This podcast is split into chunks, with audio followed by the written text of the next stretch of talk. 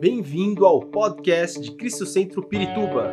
Para ficar sabendo sobre tudo de nossa igreja, acesse cristocentro.org.br ou siga-nos através do Facebook e Instagram como Cristo Centro Pirituba.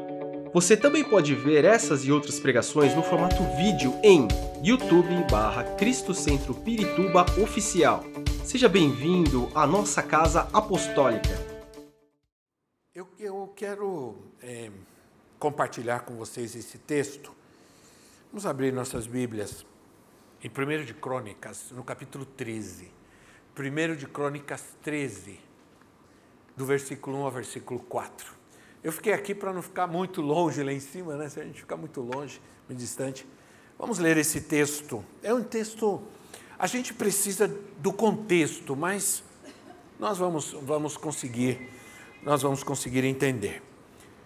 É, 1 de Crônicas 13, de 1 a 4, assim. Depois de consultar todos os seus oficiais, os comandantes de mil e de cem, Davi disse toda a Assembleia de Israel: Se vocês estão de acordo, e se esta é a vontade do Senhor nosso Deus, enviemos uma mensagem a nossos irmãos em todo o território de Israel, e aos sacerdotes e aos levitas que estão com eles em suas cidades, para virem unir-se a nós. Vamos trazer de volta a arca do Senhor nosso Deus, pois não nos importamos com ela durante o reinado de Saul. Toda a assembleia concordou, pois isso pareceu bem a todo o povo. Então Davi reuniu todos os israelitas desde o rio Sior, no Egito, até Lebo Hamate, para trazerem de Kiriat Jearim a arca de Deus. Davi e todos os israelitas foram a Baalá, que é Kiriat Jearim em Judá, para buscar a arca de Deus, o Senhor entronizado entre os querubins, a arca sobre o qual o seu nome é invocado. Da casa de Abinadab, levaram a arca de Deus num carroção novo, conduzido por Uzá e Aiô. Davi e, seu, e todos os israelitas iam dançando e cantando com todo vigor diante de Deus, ao som de harpas, liras, tamborins, símbolos e cornetas. Quando chegaram à eira de Quidom, Uzá esticou o braço e segurou a arca, porque os bois haviam tropeçado. A ira do Senhor acendeu-se contra Uzá, e ele o feriu por ter tocado na arca. Uzá morreu ali mesmo, diante de Deus. Davi ficou contrariado, porque o Senhor, em sua ira, havia fulminado Uzá. Até hoje, aquele lugar é chamado Pérez Uzá. Naquele dia, Davi teve medo de Deus e se perguntou: como vou conseguir levar a arca de Deus? Por isso, desistiu de levar a arca para a cidade de Davi. Em vez disso, levou a, levou-a para a casa de Obed-Edom de Gate. A arca de Deus ficou na casa dele por três meses e o Senhor abençoou sua família e tudo o que possuía. Glória a Deus. Como eu disse, esse texto, essa história está dentro de um contexto para a gente poder entender plenamente. Mas nós não temos tempo para isso. O que nós observamos no texto é que uma das preocupações do rei Davi, no começo do seu reinado, foi trazer de volta a arca da aliança. Diz o texto que o rei Saul, o rei antes de, de Davi, não se import, nessa na época do reinado do rei Davi, eles não se importavam com a arca. Isso é muito sério, porque isso quer dizer que eles, no tempo do reinado de Saul, eles não se preocupavam com a presença de Deus. Eles não achavam importante a presença de Deus. Se preocuparam com outras coisas, mas não se preocuparam, não se preocuparam com, com a presença de Deus. Isso é muito sério, isso é muito importante para nós hoje, a gente entender isso. Né? É por isso, por isso que o reinado do rei, o o reinado de Saul fracassou. Fracassou completamente, ele fracassou na sua vida com Deus, na sua relação com Deus, fracassou na sua família, fracassou no seu reinado. Porque não se preocupou, não trabalhou em restaurar, em trazer a presença de Deus. E por, e por causa disso, Saul, a, a, não somente Saul, Saul foi rejeitado por Deus, mas também a sua descendência foi rejeitada por Deus. A arca ficava no lugar santíssimo no tabernáculo. E, e é interessante que eu estava vendo uma, uma ilustração. Eu tentei encontrar para mostrar para vocês, não consegui, mas eu ainda vou tentar encontrar. Uma ilustração é, sobre a arca. Se você abrir, abrir a arca de todos os lados, você abre ela de um lado, abre do outro, abre de um lado do outro, embaixo você abre ela e vira, ela forma uma cruz direitinho. Né? É, a arca ficava no lugar santíssimo, onde só o sumo sacerdote entrava. Ela era feita de ouro, aliás, ela era feita de madeira e coberta de ouro. Né? Então, é, todas as coisas da arca, todas as coisas da arca, falavam de, de Jesus. Ela, ela era coberta de ouro, representando a glória de Deus, e era feita de madeira, representando a humanidade. Então, tudo mostrava Jesus. A madeira que demonstra a humanidade e o ouro que representa a glória de Deus.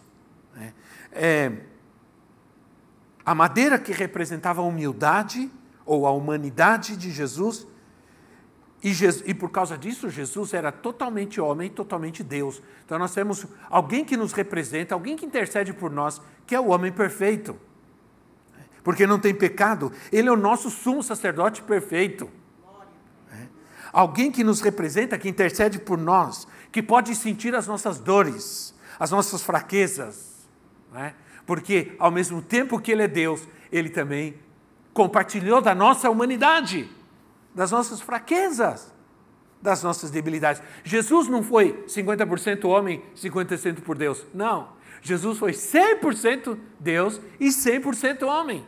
Diz Colossenses que ele, Filipenses, perdão, que ele se desfez da sua divindade e assumiu a humanidade para sofrer como nós e entender nossas fraquezas, nossas debilidades. Então, é, Deus, Deus, nessa história, nós aprendemos alguma coisa, algumas coisas. Primeiro, que Deus tem a sua própria maneira de fazer as coisas. E muitas vezes, quando nós queremos que Deus faça algo, há sempre nós, há em nós a tendência de querer que Deus faça as coisas como nós queremos, do jeito que nós queremos, quando nós queremos, e nunca vai ser assim.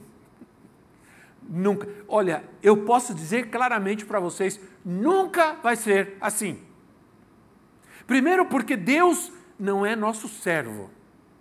Deus não está para nos servir. Né? Vocês lembram que no domingo retrasado que eu preguei e falei sobre o governo de Deus, eu trouxe algumas expressões para vocês que eu colhi na internet do evangelho que está sendo pregado hoje, de um líder, de um homem que está pregando aí para muita gente, principalmente os jovens gostam muito dele, gostam muito de ouvir, sua igreja tem muitos jovens. Ele diz: Você é a fraqueza, é o, você é o ponto fraco de Deus. Essa é a frase que ele diz. O outro, o outro disse assim: Deus tem uma caneta, mas você tem a borracha. Você pode apagar o que Deus escreve de você e escrever algo novo que você quer que Ele faça. Quer dizer, hoje existe algo chamado um, uma graça coaching, né? uma graça coaching, onde Deus é teu servo, Ele faz o que você quer. E, e as coisas não são assim. Deus sempre faz o que Ele quer, porque Ele é soberano. Ele faz as coisas do jeito que Ele quer, quando Ele quer. E você precisa aprender a se submeter à vontade de Deus e ao propósito de Deus. A vontade de Deus é perfeita. Jesus nos mostrou isso. Quando Jesus disse: Pai, se for possível, passa de mim esse cálice, mas não seja feita a minha vontade, mas a tua vontade. Jesus, na sua humanidade, ele entende que, embora ele não, humanamente falando, era muito difícil viver aquele momento, mas para ele era mais importante fazer a vontade do Pai. Então, Deus, às vezes a nossa decepção é grande quando a gente vê que as coisas não saem como nós queremos, né? nem quando nós queremos. Davi decidiu então trazer a arca de volta, porque ela tinha sido levada pelos filisteus. É, é, é, a trazer a arca que representava a presença de Deus, o trono de Deus. A arca, é, é, Deus diz que Deus se sentava entre os querubins, isso era, era o trono de Deus. Ali Deus se manifestava, mas não somente isso. Nós vamos falar algo sobre isso também. Ele decidiu trazer, mas a coisa tinha que ser como Deus tinha determinado, não como ele, como ele queria. Às vezes nós queremos fazer as coisas do nosso jeito. E sabe, se você estudar na tua vida analisar bem, muitas coisas que você fez na tua vida do seu jeito não deram certo, deram errado, sim ou não? Porque você foi fazer o que você queria, do jeito que você queria, não perguntou para Deus, não consultou a Deus, não consultou. Isso aconteceu com um homem chamado Urias. Ele diz que Urias, quando Urias consultou a Deus, Deus o abençoou, Deus deu vitória sobre os seus inimigos, mas um dia Urias não consultou a Deus e tudo deu errado. Você pode ler a história de Urias, um dos reis. Então, o que vai determinar o que desejamos, o que queremos para esse ano? É que a gente deseje, acima de tudo, a sua presença.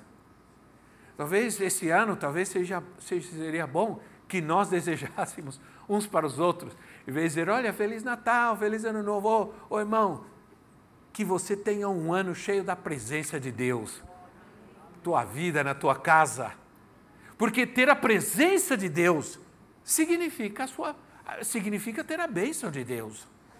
Nós vamos desejar, devemos trazer de volta a nossa, a nossa vida, a nossa casa, a vida dos nossos filhos, cultivar mais do que nunca a presença de Deus. Jesus como centro da nossa vida. Uma vida cristocêntrica, verdadeiramente.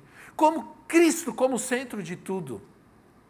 Pouco a pouco, aquelas coisas em que Deus foi perdendo o espaço na nossa vida, que outra vez vamos trazer outra vez aquela excelência, aquele desejo, aquele primeiro amor de buscar, de adorar, de não deixar que outras coisas tomem o tempo, substituam nossa adoração a Deus, nosso Senhor. É? Quantos dizem amém a isso? É, presta atenção numa coisa: haviam três elementos dentro da arca. Dentro da arca haviam três elementos. Primeiro, a, a, as, duas tábuas, as duas tábuas da lei de Deus, né? o Pai, que representam, que representam o Pai e a palavra, a palavra de Deus. Sem a palavra de Deus, irmãos, nada pode funcionar, nada pode existir. Peço perdão a vocês, eu tirei o aparelho de baixo, mas eu estou com uma contenção aqui, que não dá para ver, mas é um negócio assim, está me atrapalhando falar demais. Se vocês perceberem que eu estou falando meio estranho, não é, não é, não é nada normal, não. Né? Sou eu mesmo. É. Então tinha as duas tábuas da lei, que representam o Pai e a palavra. Tinha o maná, o maná um, um maná, né, que representa a provisão de Deus, representa o Filho o Filho, Jesus disse: Eu sou o pão que desceu do céu. O maná era o pão que vinha do céu. E a vara de Arão, que representa o Espírito Santo, que representa os frutos, que representa os dons. Isso é a presença de Deus. Então, é, se Jesus estiver no centro da sua vida, a aliança de Deus estará com você. A palavra de Deus estará com você. A provisão de Deus estará com você, com a sua vida, se Ele for o centro de todas as coisas. É, Deus estará com você, com a sua casa. É? Talvez você diga: estou tentando mudar, estou tentando melhorar, estou tentando ser uma pessoa melhor, estou tentando prosperar e avançar, mas se você estiver tentando sem Jesus, fica mais difícil. E às vezes fica impossível, sim ou não? Sem Jesus não dá. Sem Jesus não dá. Jesus disse: vocês sem mim nada podeis fazer. Ele não está amaldiçoando ninguém. Ele está dizendo uma realidade. Aliás, quando Jesus diz isso, ele não está querendo é, é, ofender ninguém. Ele justamente está dizendo: o que eu mais quero na minha vida é poder te ajudar, estar com você. Eu quero que você saiba que sem mim você não pode fazer nada, porque eu quero fazer tudo com você. Eu quero estar na sua vida. Eu quero te ajudar, quero te ensinar, quero te apoiar, quero te levantar, quero te conduzir, quero te mostrar a minha glória. É isso que o Senhor fala conosco. Então, é, mas tentar sem Jesus, sem a direção de Deus, não há, não há provisão, não há bênção da aliança. Apocalipse capítulo 2, 17. Apocalipse capítulo 2, 17 tem um texto interessante que diz assim: Aquele que tem ouvidos, ouça o que o Espírito diz às igrejas. Ao vencedor darei o maná escondido. Darei o maná escondido. Também lhe darei uma pedra branca, com um novo nome nela escrito, conhecido apenas por aquele que o recebe há um maná escondido para você. Há uma, há uma provisão sobrenatural do Senhor para a sua vida. Eu não posso deixar de ler isso aqui e me lembrar quando era criança. Vocês lembram, os mais velhos aqui do século passado? Né? Lembra que a gente cantava uma pedrinha branca? Uma, uma, uma pedra branca, o meu nome está escrito nela, a gente cantava quando era criança. Mas tem um hino também que diz assim: O meu nome ouvirei Jesus chamar. Né? O meu nome não será nem Pedro, nem João, nem Célio, nem Marcos, nem João, não será esse nome. É um nome que Deus tem especial para nós. É um nome profético, ele vai chamar por esse nome e você vai saber que é você. Aleluia. Eu não sei por que não se fala muito dessas coisas hoje.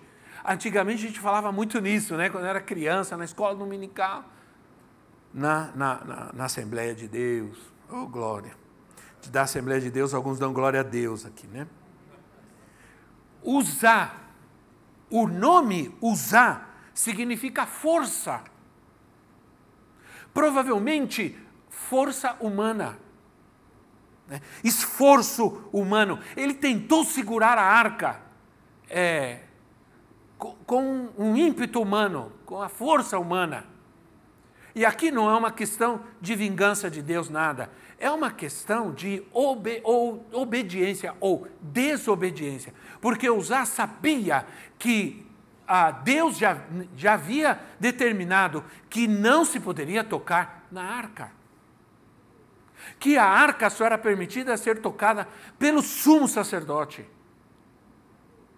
Ninguém, aliás, ninguém podia tocar na arca, ninguém, porque ela era, era, ela era a presença de Deus, o trono de Deus. Então, é, o que, as consequências da desobediência, né? Felizmente. Às vezes a gente não, a, a gente não avalia plenamente as consequências terríveis da desobediência. Olha o que a desobediência trouxe para a humanidade: o pecado, a morte, a doença, a enfermidade. A desobediência a Deus. A desobediência a Deus tirou Saul do trono, prejudicou a sua descendência. Né? Então, a, a, tem, aqui fala de tentar fazer as coisas do jeito deles o esforço humano. Às vezes nós queremos as coisas fáceis e muitas vezes elas não serão fáceis, mesmo em Deus. Gente, às vezes a gente ora e quer que tudo se resolva amanhã e tudo seja muito fácil. Não é assim. Não será nunca assim. Não é fácil. Né? Nós temos que nos no sentido de nos esforçarmos. Você está aqui porque alguns de vocês se esforçaram para estar aqui. O meu irmão era quem vem com a sua família lá de Cajamar. Ele está aí com a tua família, né? Vem lá de Cajamar. Tem que fazer um esforço para isso. Tem que fecha a loja, vai para casa, toma banho todo mundo, vem todo mundo, pega a estrada, né? Tem que fazer um esforço. Ninguém quer fazer esforço. O Márcio e a Raquel moram É incrível, né? Eles moram no mesmo condomínio que a gente, a gente não se encontrou ainda. Nós temos que resolver essa parada aí, né? Então o que acontece? Você tem que fazer um esforço para estar na casa de Deus, para buscar a presença de Deus, sim ou não? Você chegou, você se planejou. Você falou, hoje eu chego mais cedo, eu vou tomar banho, ou vou direto, vou para, graças a Deus, tomou banho, né? E vou buscar a Deus. Há um planejamento, há um esforço que precisamos fazer. As pessoas querem tudo de Deus sem fazer esforço nenhum. E isso não existe. Também não está escrito na Bíblia, faça a tua parte que eu faço a minha. Tem gente que diz isso. Já viu? Não, na Bíblia está escrito, tem gente que, né? Ah, tem umas Bíblias por aí que tem umas coisas que só Deus. A minha não. Mas a verdade é que há um, algo que eu tenho que, a minha parte eu tenho que fazer. Deus não vai fazer. Eu sempre digo isso aos, aos, aos alunos de homilética, né? quando estou ensinando a pregar. Falei assim: não adianta você. A, a, a pregação não é uma psicografia. Você está falando, você não, não, nesse momento o apóstolo não está aqui, é Deus que está falando. Isso não existe. Isso daí é misericórdia, em nome de Jesus. Sai. Tá?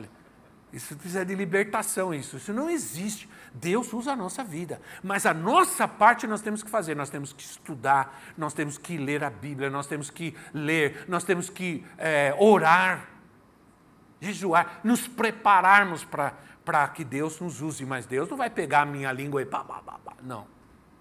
Né? Porque às vezes nós queremos as coisas fáceis, mas temos que ter paciência, temos que batalhar, temos que perseverar, temos que passar pelo que temos que passar. Entenda, Deus está permitindo que você passe por um momento difícil, se Deus está permitindo, há um propósito maior nisso. Há uma glória que há de vir na sua vida. Eles estavam carregando a arca.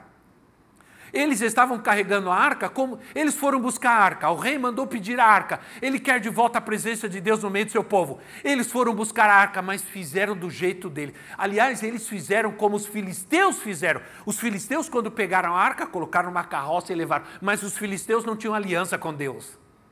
Você, quando tem uma aliança com Deus, quando você tem o Senhor na sua vida, a, a, você não pode mais brincar.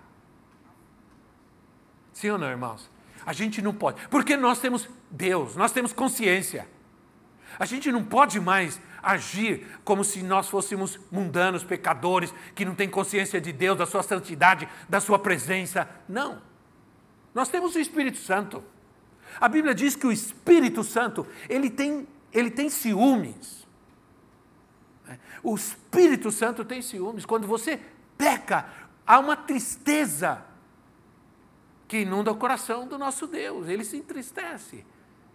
Então, o povo de Israel, aí eles vão buscar e trazem como os filisteus. Quando Deus já tinha dito, a arca só pode ser carregada pelos levitas e pelos sacerdotes, não por qualquer outra coisa. Eles trouxeram uma carroça nova, bois bonitos, é, nada disso impressiona a Deus. O que Deus quer de nós é obediência. É ou não é? Obediência. Você pode ter o melhor. Eu ouvi uma coisa, alguém dizendo assim: a nossa igreja é humilde. Nós não temos tecnologia, não temos luzes, não temos nada, mas nós temos humilde.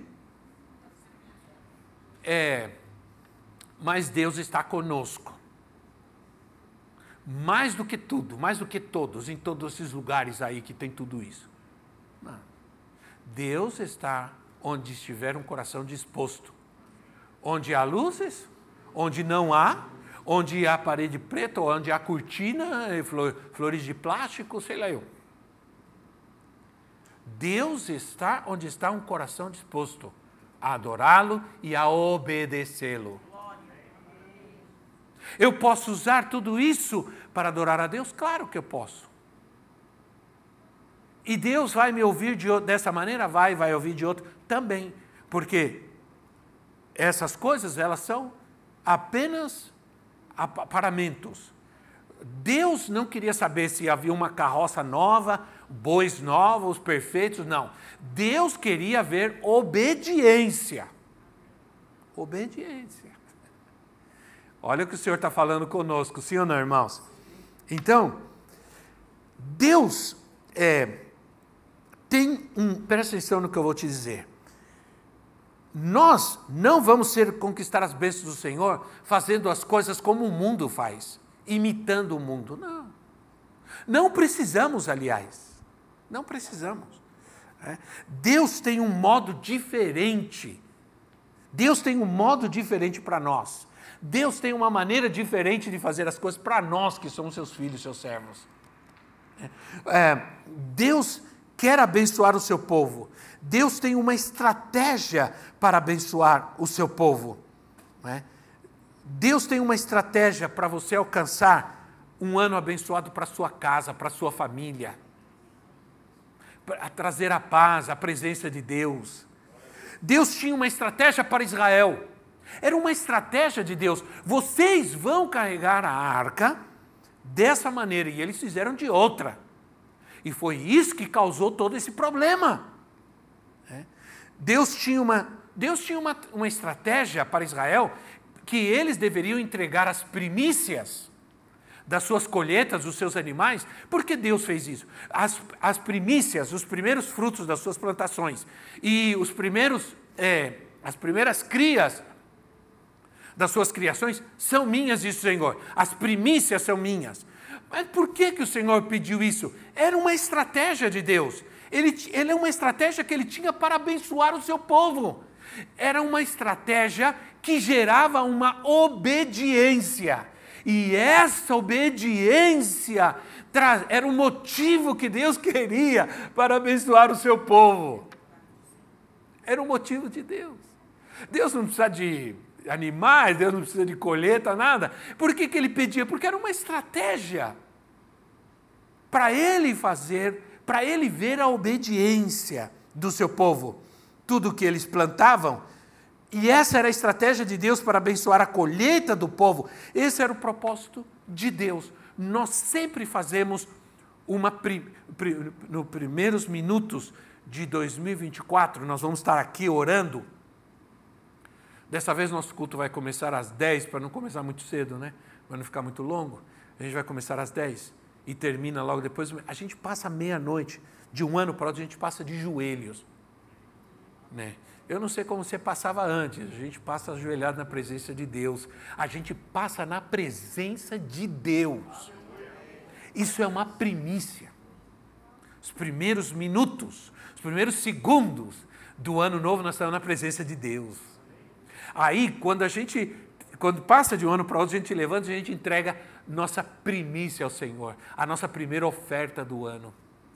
Tudo isso gera no coração de Deus uma alegria em nos abençoar. É, essa estratégia de Deus, a bênção sobre a sua casa. Devemos crer que Deus quer abençoar sua misericórdia é, é constante. Não quer, Deus não quer que eu mereça. Ele espera que eu creia. Não é merecimento. Ele não espera que eu mereça para ele me dar algo, não. Ele espera que eu creia, que eu obedeça. É diferente? Sim ou não, irmãos? Isso é muito importante. Davi duvidou por um momento da misericórdia de Deus. Ele ficou chateado com Deus, ele ficou bravo com Deus, né? Ele, por quê? Ele ficou com medo de Deus, porque ele deixou de crer um pouco na misericórdia de Deus, irmão. Se antigamente a gente tinha medo de Deus, sim ou não? Eu tinha medo, eu morria, porque colocaram medo em mim de Deus. Né? A visão que eu tinha de Deus era um Deus que estava sempre bravo. Qualquer coisa que eu fizesse, ele ia me mandar para o inferno ele ia me castigar, ele ia me colocar na cama, como eu já ouvi isso aí. Se você não sei, Deus vai te colocar na cama. E eu tinha medo de Deus, eu tinha medo. Eu ia jogar bola escondido. Né? Jogar bola escondido. Saía, eu jogava bola e pedindo perdão. Quando terminava o jogo, eu saía pedindo perdão, Senhor, me perdoa.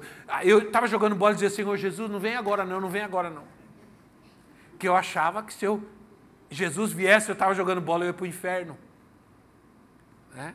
Então, as pessoas iam lá na frente da igreja e falavam assim: Eu quero pedir perdão para a igreja porque eu falei, eu gritei com o cachorro, coitadinho do cachorro, e sei que isso deixou Deus triste. A gente, às vezes, eh, banalizava demais a misericórdia de Deus, né, irmãos?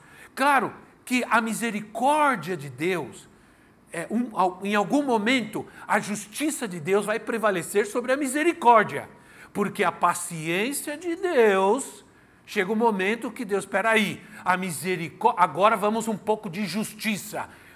Já há muita misericórdia e você não entendeu, então vem um pouco de justiça na sua vida. Mas mesmo a justiça de Deus é misericordiosa. Sim ou não, irmãos? Porque se Deus nos fosse tratar como nós merecemos, onde estaríamos? Te pergunto. Diz para mim, onde você acha que você estaria se Deus tivesse tratado como você realmente merecia? Ele nunca nos tratou como merecemos. Ele sempre nos tratou com a sua misericórdia. Mas a sua justiça prevalece também. Agora eu quero te mostrar algo para a gente. Né? Ainda tenho tempo, pouco ainda. 1 Samuel, capítulo 6, versículo 19. Olha, eu quero te mostrar algo. Deixa aí esse texto aberto um pouco. Basta você estudar o nome Obed-Edom. Você vai ver o que acontece. Quando você pega o nome, coloca lá Obed-Edom e vê os versículos, as passagens, você vai ver o que aconteceu depois com a família de Obed-Edom, porque a arca ficou na sua casa três meses, e diz a Bíblia que Deus abençoou a sua casa e abençoou tudo que ele tinha. É. Como Deus abençoou a sua família por abrigar a presença de Deus. Agora, não pense que era uma coisa simples ter a arca. Não era uma coisa simples. Não era simples ficar com a arca. Era uma grande responsabilidade. Era algo de muita atenção, de muita honra, de muito respeito que devemos ter pela palavra de Deus, pela presença de Deus. Olha o que diz 1 Samuel 6,19. Deus, contudo, feriu alguns dos homens de Bet-Semes, matando 70 deles. O que fizeram esses homens?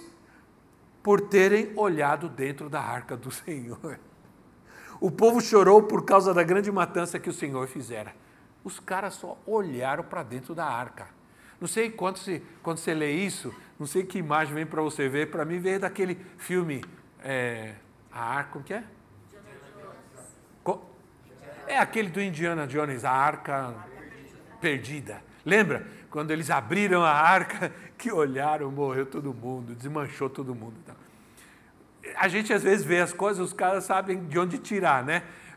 Você talvez nem tenha imaginado que estava na Bíblia, mas estava. Eles abriram a arca para ver o que tinha dentro. Por que fizeram isso? Porque tocaram na arca, mexeram com aquilo que é santo, com aquilo que é de Deus, sem a honra devida, sem o coração é, quebrantado, sem obediência.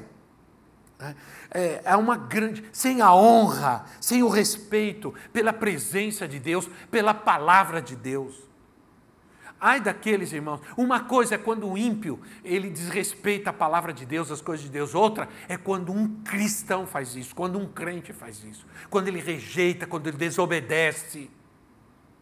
Então, 70 homens foram mortos simplesmente porque oraram, olharam para dentro da arca. Imagina o que pode acontecer quando a gente negligencia a presença de Deus. Quando a gente rejeita a presença, ignora a presença de Deus. A palavra de Deus diz: guarda o teu pé quando você entrar na casa de Deus. Guarda isso é, cuida do teu coração, da tua vida, do teu comportamento. Quando você entrar na casa de Deus. Bom, a gente aprendeu muita coisa, eh, naqueles tempos era assim. Glória a Deus, porque a gente aprendeu. Mas eu aprendi também a, a honrar a meu pai. Ele chegava na igreja ele fala, não quero conversa, não quero. Você vai, vocês vão para o banheiro, depois senta os homens com os homens, mulheres com mulheres. Não dorme, se dormir. Meu irmão ia apanhando no fim do culto da igreja, até em casa, tomando tabefe, porque cochilava no culto. Né? Então, meu pai, a gente tudo pequenininho assim, mantinha todo mundo na linha. Você está na casa de Deus. A gente aprendeu, né? A gente aprendeu. Mas, hoje, As pessoas às vezes vêm de qualquer jeito, é, tem qualquer atitude na casa de Deus, e a Bíblia diz que, a, que olha irmãos, não é uma questão nem de tabernáculo, de templo, é uma questão de princípio. Tudo bem, nós já não estamos no tabernáculo, nós estamos no templo, nós temos Jesus, mas o princípio permanece. Sim ou não? O princípio permanece. As pessoas vêm, conversam, ficam brincando na hora da palavra, ficam conversando, é como se estivesse no cinema, no teatro. Não. Nesse sentido, eu ainda sou da velha guarda. Nesse sentido, eu ainda fico com o princípio, o princípio da gente ter honra com a presença de Deus, honrar a presença de Deus. Amém, irmãos? Quantos creem assim? Se queremos a presença de Deus, não devemos ser levianos. Nós devemos cuidar nossa vida diante dele. Mas a presença de Deus abençoou Obed-edom e a sua descendência, sua casa, seus filhos. Agora eu quero que você leia 1 de Crônicas 26, 4 a 6. Olha só, leia comigo esse texto, 1 de Crônicas 4 a 6. Com isso eu vou terminando. Diz assim: Foram estes, 1 Crônicas 26, 4 a 6. Foram estes os filhos de Obed-Edom: Sema, Semaias, ou Semaías, o primeiro, Jeozabade, o segundo, Joá, o terceiro, Sacar, o quarto, Natanael, o quinto, Amiel, o sexto, Issacar, o sétimo, e, Pe, e Peuletai, o oitavo. Pois Deus havia abençoado Obed-Edom. Seu filho Semaías também teve filhos que foram líderes na família de seu pai, pois eram homens capazes. Olha só, aí nós vamos lá na frente, nós encontramos que os filhos de Obed-Edom, os filhos de Obed-Edom e os netos de Obed-Edom, todos eles foram abençoados. Eles eram abençoados. Eles foram abençoados por causa da presença de Deus na sua casa. Amém, irmãos? Olha, o texto diz assim: Olha só, ele, ele, Deus abençoou seus filhos. Ele, diz o texto que eles foram homens capazes. Outra versão diz: eles foram homens dignos, capazes para a obra, diz o texto. Capazes para a obra. É, todos eles foram homens importantes. Você ver aqui são nomes importantes: Issacar, é, Natanael, Joá, Jeozadab. São homens que fizeram coisas extraordinárias. Deus abençoou os filhos, a descendência de Obed-Edom. Quando a gente traz a presença de Deus para a nossa casa, nossos filhos estão lá correndo, brincando. Às vezes ele, né, você vai orar, eles dormem, ou ele, eles riem. Eu me lembro que às vezes a gente fazia o culto, a gente fazia o nosso culto em casa, o culto familiar, e, e, os, e os três acabavam rindo, dando crise de riso neles. Né? A gente ficava meio bravo. Mas olha só o resultado. Olha o resultado, né? Aí a gente ligava a televisão, vamos cantar, vamos ler a Bíblia, vamos orar. Aí a gente pedia, ora aí, Gabriel. A gente, o Gabriel orava e os outros dois riam, né? Ora aí, André, o André ria, os outros dois riam. Então, errava uma palavra. Então. Aí o que acontece? Tudo isso parecia uma distração, não era. Era trazer a presença de Deus para dentro da minha casa. Né? Por isso, cuidado com o que a gente está vendo, cuidado com o que está assistindo na televisão, cuidado com o que está falando, cuidado com a gritaria, cuidado com as palavras, cuidado. A presença de Deus está na nossa casa, Ele está conosco. A pergunta é: olha só, Obed-Edom não era de Israel, salvo engano, ele era Eteu. E mas ele conquistou o privilégio de servir a Deus, sabe por quê? Porque ele e seus filhos se tornaram porteiro na casa de Deus, porteiros. Viu? Teve gente que acha que porteiro não é importante, né? Lembra dos porteiros bravos que a gente enfrentava? É. Mas ele era porteiro, né? eles eram porteiros, eles não eram levitas, eles eram descendentes dos levitas. No entanto, se tornaram porteiros. Seus filhos a pergunta é, irmãos, é, seus filhos estão buscando a Deus? Sua casa está servindo a Deus, está buscando a Deus. Não é só vir na igreja. É trazer Deus para dentro da sua casa, sua vida, sua família. As pessoas estão melindrosas. Né? Você já não pode falar nada, todo mundo melindroso, todo mundo, é, porque as coisas não saem como querem. Ah, nós queremos servir a Deus, a sua maneira, ao seu tempo. Talvez ser um porteiro não é uma grande coisa ser um porteiro, né? aparentemente. Mas nossa disposição no pouco nos levará muito. Nos levará muito. Felipe, Felipe, por exemplo, foi escolhido para ser um, um diácono, um servidor, e se tornou um poderoso evangelista. Estevão foi escolhido para ser um diácono e se tornou um evangelista. Felipe, Deus usou ele para transformar, para evangelizar Samaria, curar enfermos, doentes. Ele foi escolhido para servir as mesas. Ser fiel no pouco e eu te colocarei sobre muito. Nem sempre Deus já nos coloca no púlpito a pregar, Ele nos coloca na porta para receber as pessoas. Eu já fiz isso. Me lembro que quando estava na. Porque eu só, frequ... só tive três igrejas da minha vida. A, onde eu cresci, depois a Igreja Batista e depois comecei Cristo Centro. Então, na Igreja Batista, quando eu cheguei, eu, come, eu peguei a, a, o costume de ficar na porta recebendo as pessoas. Eu abraçava, eu fazia isso com tanto amor e tudo. Há um tempo atrás, a gente teve uma atividade aqui, veio um, um rapaz com a sua esposa, e eu depois eu me lembrei dele quando ele falou comigo, e ele disse assim: Você talvez nem se lembra de mim direito, mas eu vou te falar o que aconteceu. Um dia eu fui, eu não era convertido, a minha vida estava mal, eu fui para a igreja, alguém me convidou, fui para a igreja. Quando eu entrei, você me recebeu, você estava na porta, você me abraçou, você me recebeu, me deu um abraço, me disse, que bom que você está aqui, seja bem-vindo, daquele jeito que eu, que eu amo quando a igreja faz. Ele falou assim: nunca mais eu saí da igreja. Você lembra de mim? Sou fulano, me casei com ela, me lembrei dele. Eu conheci minha esposa, casei com ela e nunca mais deixei a casa de Deus, porque um dia eu cheguei e alguém que estava lá na porta me abraçou e disse que o Senhor me amava e que estava feliz porque eu estava lá. Às vezes a gente fica procurando coisas grandes para fazer para Deus e não quer começar no mínimo, no pouco, no pequeno, em apenas servir. Dia, meu sogro, no Horizonte, ele está com 85 anos, pastor Horizonte, vocês conhecem ele, né? Quem não conhece o Horizonte? Pastor Horizonte. Ele, ele, ele chegou para mim, eu estou aborrecido, não tem nada para fazer, eu queria fazer alguma coisa.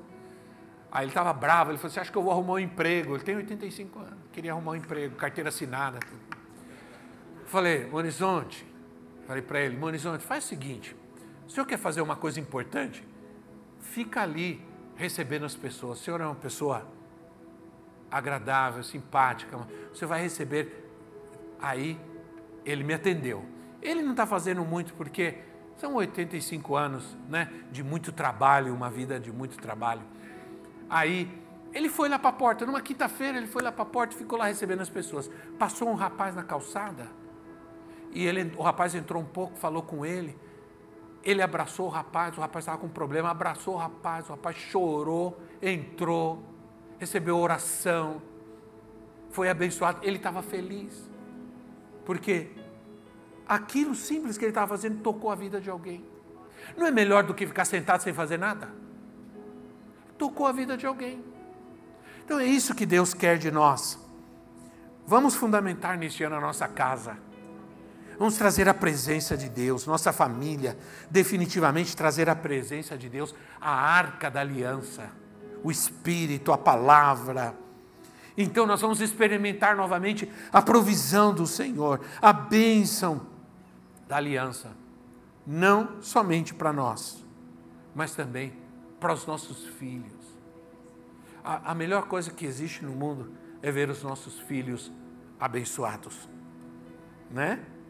Então, quando eu vejo os meus filhos, Deus abençoando eles, a vida deles, eu me sinto feliz. Nada sem esforço, né? Às vezes nós, pais, queremos adiantar os processos dos nossos filhos. Não, eles têm que passar por alguns processos também, né? Mas Deus é bom. creio que Deus está respondendo a minha última oração com relação aos meus filhos, Deus está respondendo. Né? Então vamos seguir em frente. Deus é bom, Deus é fiel, né? Todos, cada um de nós podemos ser uma resposta de oração para alguém. Sim ou não, irmão? Então, cada um de nós que estamos aqui podemos ser um, o, o, propósito de Deus para alguém e podemos ser a resposta de Deus para a vida de alguém. Não é bom quando alguém diz assim: você é uma resposta de Deus para a minha vida.